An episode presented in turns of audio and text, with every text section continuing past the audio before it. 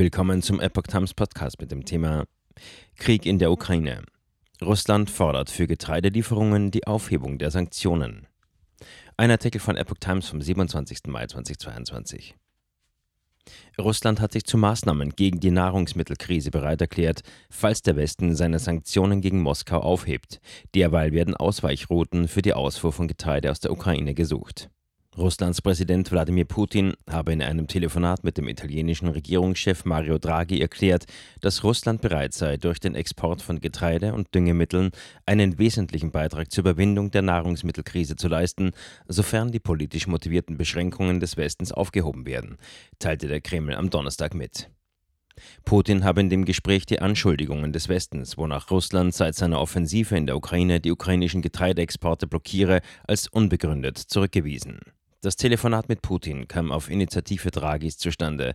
Er habe ausloten wollen, ob etwas getan werden könne, um die Blockade des Getreides in der Ukraine zu beenden, sagte der italienische Regierungschef. Er schlug eine Zusammenarbeit zwischen Russland und der Ukraine bei der Freigabe der Schwarzmeerhäfen vor, um einerseits diese Häfen von Minen zu befreien und andererseits sicherzustellen, dass es bei der Räumung nicht zu Zusammenstößen kommt.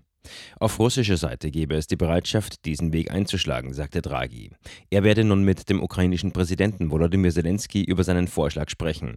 Zugleich betonte Draghi nach dem Telefonat mit Putin, dass er keinen Hoffnungsschimmer für einen Frieden gesehen habe. Der Kreml hatte zuvor dem Westen vorgeworfen, die Krise mit seinen Sanktionen selbst hervorgerufen zu haben. Russland hindere die Ukraine nicht daran, Getreide etwa mit der Bahn in Richtung Polen auszufahren, sagte Kreml-Sprecher Dmitri Peskov.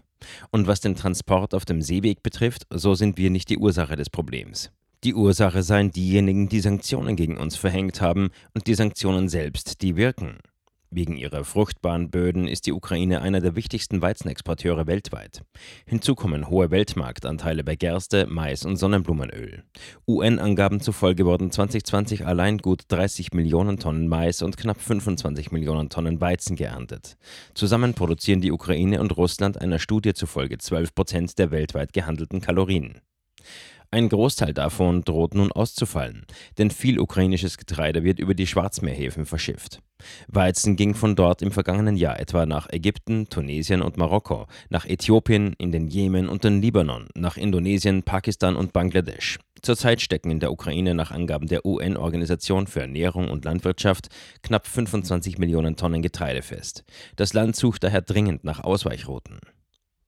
Unterdessen will die Deutsche Bahn die Ukraine stärker beim Getreideexport unterstützen. Angesichts der drohenden Hungersnot in Teilen der Welt und des enormen Bedarfs, Millionen von Tonnen ukrainisches Getreide in die Welt zu exportieren, werden wir als DB Cargo in Abstimmung mit dem Bund weitere Aufträge und Zugfahrten organisieren, sagte DB Cargo-Chefin Sigrid Nikutta den Zeitungen des Redaktionsnetzwerks Deutschland. Wegen der unterschiedlichen Spurweiten müssen Güterzüge jedoch an der Grenze umgeladen werden. In die Gegenrichtung hat DB Cargo über die Schienenbrücke Ukraine nach drei Monaten Krieg rund 700 Containerladungen mit humanitären Hilfsgütern in die Ukraine transportiert, teilte ein Bahnsprecher dem RND mit. Es handelt sich um Spenden von Kommunen, Firmen und Privatpersonen. Nach wie vor werden zahlreiche Lebensmittel, Hygieneartikel oder auch Mittel des täglichen Bedarfs versendet.